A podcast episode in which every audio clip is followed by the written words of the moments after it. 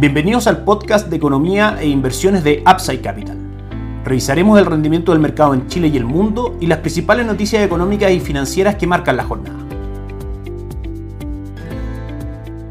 Muy buenos días, ¿cómo están ustedes? Martes 22 de noviembre de 2022, soy Ramiro Galeano, fundador de Upside Capital. Bienvenidos a otra edición más de mercados en Upside Capital. Ayer el dólar cierra en 942,75, prácticamente sin variaciones respecto al cierre del día viernes, pero con una alta volatilidad durante el día. En la jornada de ayer el dólar marcó máximos en 956 y por la parte baja mínimos en 939.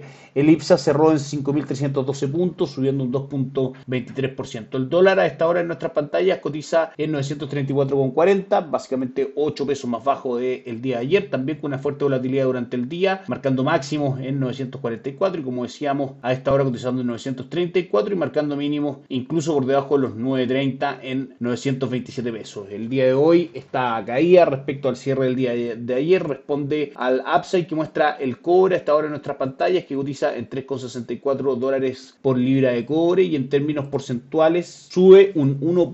97%, en una jornada donde se han conocido aumentos de casos COVID en China, cuyo recuento alcanza niveles registrados por última vez en abril durante el brote de Shanghai, lo que aleja aún más la posibilidad de que se relaje la política cero COVID. Sin embargo, hoy día el mercado no está prestando atención a estas nuevas noticias y como decíamos, el cobre marca avance eventualmente fundamentados en una corrección, dado que desde aproximadamente el día 11 de noviembre hasta ayer el cobre había caído aproximadamente un 10%, de manera que una corrección en un día de un 2% está dentro claramente de lo normal. También el dólar index a esta hora en nuestras pantallas cae un 0.32% con el dólar index cayendo y el cobre subiendo es natural que tengamos al dólar peso cayendo el día de hoy. Respecto a las acciones, el IPSA cae hoy día un 0.64% arrastrado por Sokimich Beck y cae fuerte un 3.2%. En el AM cae levemente un 0.07% y en el Chile sube un 2.14%. Esas son las acciones más transadas el día de hoy. Respecto a las acciones más ganadoras del año, año destaca Sukimich P con un 116.54%, Sonda un 34.91% y Security con un 32.77%. Para acceder al mercado accionario local, nuestra recomendación es el fondo Itaú Toesca Chile Equity, un fondo que constantemente ha sido capaz de obtener mejores resultados que el IPSA constantemente durante los últimos años. En la parte de renta fija local, nuestra recomendación se basa en bonos locales, principalmente a través de Itaú Dinámico, UF Plus por parte de Itaú y también progresión de deuda a largo plazo y deuda mediano F desde principal. En la parte de renta variable, nuestro foco sigue estando principalmente en renta variable internacional, especialmente Estados Unidos, buscando la recuperación de un mercado tan castigado como ese durante el año que acumula pérdidas por un 16.87% en lo que va del 2022. Hemos visto que la inflación en Estados Unidos ha ido cayendo con bastante fuerza y vimos también una recuperación en los mercados luego que esas noticias se dieron a conocer, de manera que eventualmente mientras la inflación siga cediendo, los mercados se a ir recuperando en línea con eso para volver a los máximos históricos marcados en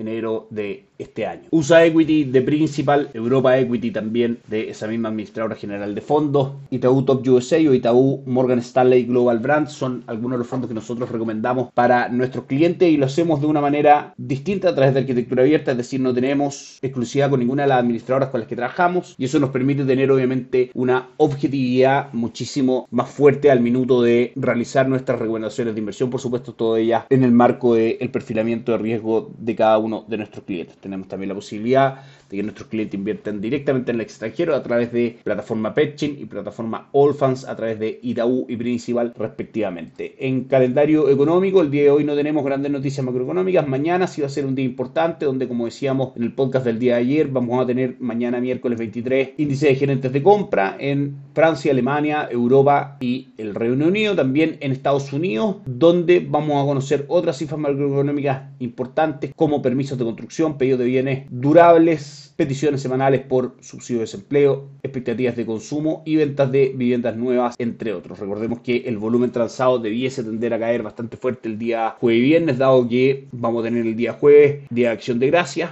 en ese país, va a ser un día feriado y el día viernes las transacciones serán solamente hasta la 1 de la tarde. Por último, vamos a ver el mercado el día de hoy, que en Asia muestra una buena jornada en general, el Nikkei 225 sube un 0,6, el Hansen de Hong Kong cae un 1.31% y el índice de Shanghai avanza un 0.13%. La jornada es muy positiva en Europa, con el DAX alemán subiendo un 0.35%, el Eurostock 600 subiendo un 0.68% y los mercados accionarios en Madrid, Milán, París y el Reino Unido, todos en terreno positivo. Y Estados Unidos cotiza mixto con el Nasdaq cayendo un 0.27%, el S&P 500 arriba un 0.32% y el Dow Jones arriba un 0.55%. Eso es todo por hoy, que estén muy bien, nos encontramos mañana. Chao, chao.